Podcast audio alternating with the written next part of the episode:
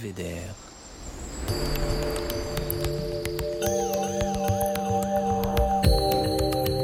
Le podcast du département de l'Isère.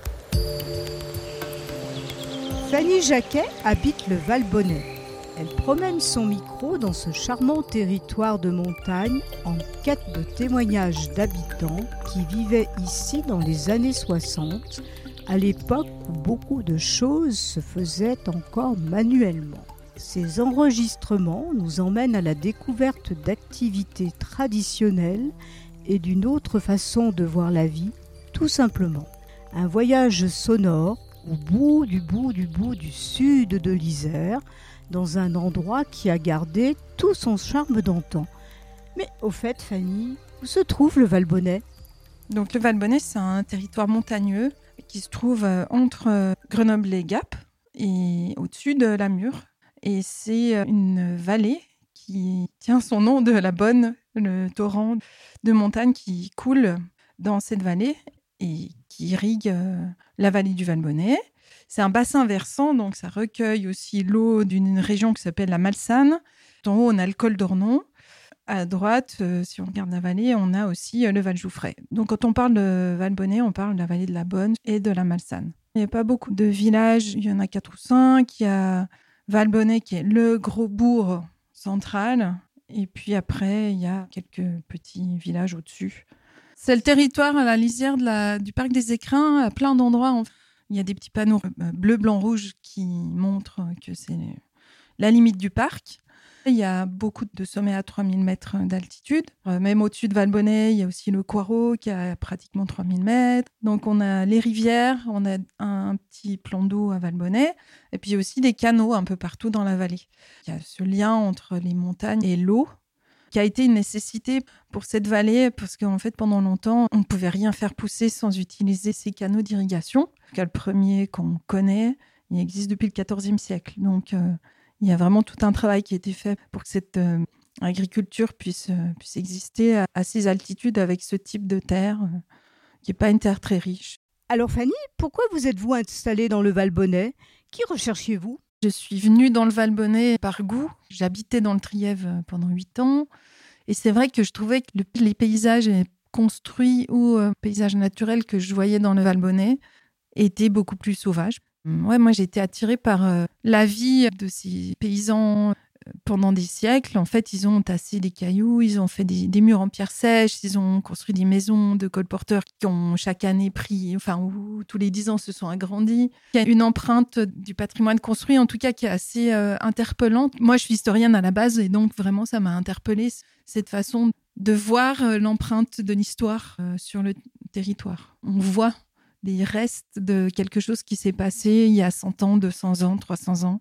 Comme c'est vraiment euh, des territoires compliqués avec euh, beaucoup de pentes, peu d'accès, ça fait que les gens, même quand il y a eu les premiers moteurs à explosion, les premiers tracteurs et tout ça, pendant très longtemps, ils ont continué à tout faire à la main.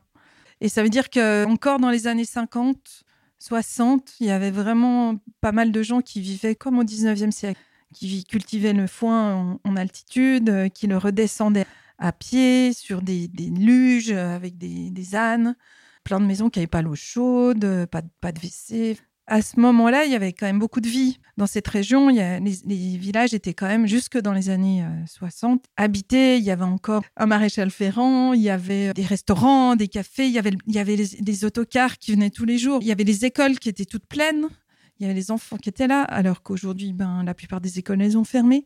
J'ai récolté des, témoignages de gens qui racontent justement comment c'était ces années-là. Mon idée, c'était de redonner vie à ces villages euh, grâce à des montages sonores. Il y avait des mineurs aussi, il y avait des, colporteurs. Je suis arrivée dans le territoire aussi grâce à ce travail qui est fait euh, par Mémoire battante euh, sur la scie battante des Ségouins, là, dans le Val-Jouffret. J'ai découvert qu'il y avait tous ces bénévoles là qui travaillaient à refaire tourner cette scie à eau. Et du coup, j'ai fait un, reportage sur leur travail et après, j'ai voilà, développé mon concept de, promenade sonore à partir de, de cet endroit notamment. Quels témoignages avez-vous recueillis? Lesquels vous ont les plus marqués? Je donne la parole à des gens qui ne sont pas des, sachants, qui sont des gens du, peuple, des gens tout simples. Juste, ils parlent de, leur vie, de leur vallée. Donc, euh, c'est génial d'entendre aussi leur, euh, leur façon de s'exprimer. De, voilà, il y, a vraiment un phrasé, il y a des, expressions qu'on n'entend plus aussi parce qu'ils sont, ils sont vieux ou parce que voilà, c'est aussi des autres façons de parler dans, ces vallées. J'ai rencontré des personnes vraiment incroyables, notamment une vieille dame euh, qui habitait euh, à La Chale pour Vajoufray, qui a raconté que ses parents avaient tenu un, même ses grands-parents ont tenu des cafés pendant des années dans ce hameau où aujourd'hui il n'y a plus de café. Et donc elle raconte la fête, la pêche à la truite dans la bonne, les dimanches où les gens venaient de loin pour manger la truite. Ils allaient faner, c'est-à-dire qu'ils allaient chercher le foin dans les alpages, qui aujourd'hui sont plus du tout utilisés comme tels. Maintenant, c'est utilisé euh, comme estive pour les animaux. Mais à l'époque, les gens, voilà, ils avaient des petites bandes de foin comme ça qu'ils allaient récolter et qui descendaient ça en luge. Il y a une autre vieille dame qui m'a raconté sur le Perrier en tant qu'enfant, elle, euh, elle, aidait son père qui était fossoyeur au village. Et elle raconte euh, dans le podcast avoir aidé son père euh, à, vider les, tombes qu'il creusait à la main. Elle, elle était au fond de la fosse, elle avait un petit panier pour remonter la terre. Elle avait 14 ans, c'était à la fin de la guerre. J'ai interviewé des mineurs qui étaient à, la mine de la Mure ou des femmes de mineurs avec les, accidents qu'il y a eu à la mur, l'angoisse de savoir si son mari était encore vivant. Un monsieur qui a raconté aussi à la fin de la guerre qu'il avait participé aux travaux de fabriquer la ligne électrique euh, qui passe au-dessus du Perrier. Et donc, lui, il avait 15 ans et il a monté pendant tout l'été des choses euh, à la main jusqu'à 2500 mètres d'altitude. On peut aussi entendre des choses qui mettent en valeur le patrimoine euh, naturel. J'ai une balade en forêt de Valjoufray et puis avec un garde forestier. Et puis j'ai aussi une balade botanique à Fonturba. Donc on est à 2100 mètres d'altitude, là, le, refuge de Fonturba. J'ai enregistré ce garde du Parc national des Écrins qui avait proposé une promenade euh, botanique euh, au refuge de Fonturba, juste à côté, dans des cailloux. On pense qu'il n'y a pas grand-chose, mais en fait, il y a beaucoup, beaucoup de biodiversité, de plantes et tout ça. Et il y avait aussi une femme qui était là et qui connaissait bien l'usage des plantes euh, médicinales. On a été découvrir les plantes qu'on voyait. Et euh, cette femme, elle racontait des usages qu'elle elle avait connus, dans, notamment dans la Vanoise ou dans les Hautes-Alpes. Elle connaissait en tout cas des autres territoires de montagne où ces plantes étaient utilisées. Donc, je les ai enregistrées les deux et j'ai fait un montage d'une demi-heure. Pourquoi avoir entrepris une telle initiative? Comment souhaitez-vous la faire évoluer? C'est vraiment euh, cette idée de rendre les gens, euh, les visiteurs, attentifs au patrimoine qui les entoure et donc les rendre aussi respectueux de la nature et de ce qui a été construit par les gens. Et aussi peut-être de les aider à penser aussi des futurs un peu alternatives, c'est-à-dire de se dire, ah oui, en fait, les gens fonctionnaient comme ça, ils avaient tout un système d'entraide à l'époque. Enfin, il y a 50, 60 ans, il y avait très peu de voitures. Donc, comment les gens fonctionnaient avec très peu de voitures montrer que les anciens, ils n'avaient bah, pas trop le choix, mais ils vivaient de manière assez écologique. Ils réutilisaient tout. Euh. Voilà, il y avait quand même plein de savoir-faire et d'idées euh, qui étaient géniales. Et donc ça, j'avais vraiment envie de le montrer.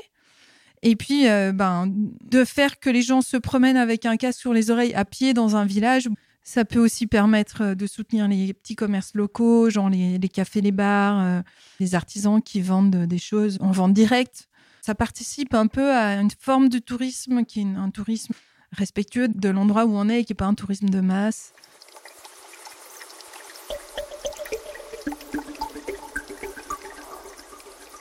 Il va y avoir des propositions où ce sera couplé avec des ateliers d'écriture, avec des projections, avec des discussions. C'est quand même euh, l'idée de redonner du sens, de faire que les gens se parlent, même les gens de la vallée en fait, qui se rencontrent, qui se parlent, qui se réécoutent, qui entendent leurs voisins, qui aient envie de faire des choses ensemble pour, euh, pour leur propre vallée. C'est pas juste pour les touristes, c'est un peu pour tout le monde. Alors Fanny, dernière question, votre belvédère en Isère. On imagine sans doute qu'il se trouve dans le Val-Bonnet. Mais où exactement? Mon belvédère en Isère, c'est à la Chalpe en Val-Jouffray. Et donc, c'est en face de la Syrie. Avec Mémoire battante, il y a eu tout un travail de rénover justement une petite balade qui passe par une cascade qui s'appelle la cascade des sables. Et après, on arrive vraiment sur un petit belvédère. La promenade s'appelle la promenade du C, S-A-Y. Et en fait, voilà, c'est un endroit euh, super joli, hyper accessible, qui est en face de, de la scie battante des Ségouins et que voilà qui est pas encore très très connu, donc euh, très accessible.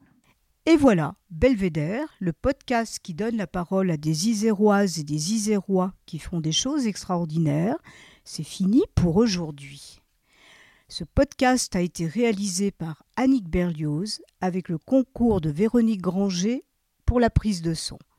Le mixage est signé Émilie Vadel du studio Scadian Co et la musique Denis Morin de Vague Imaginaire. Si vous avez aimé, vous pouvez retrouver tous nos épisodes sur vos plateformes de podcast préférées. Belvédère.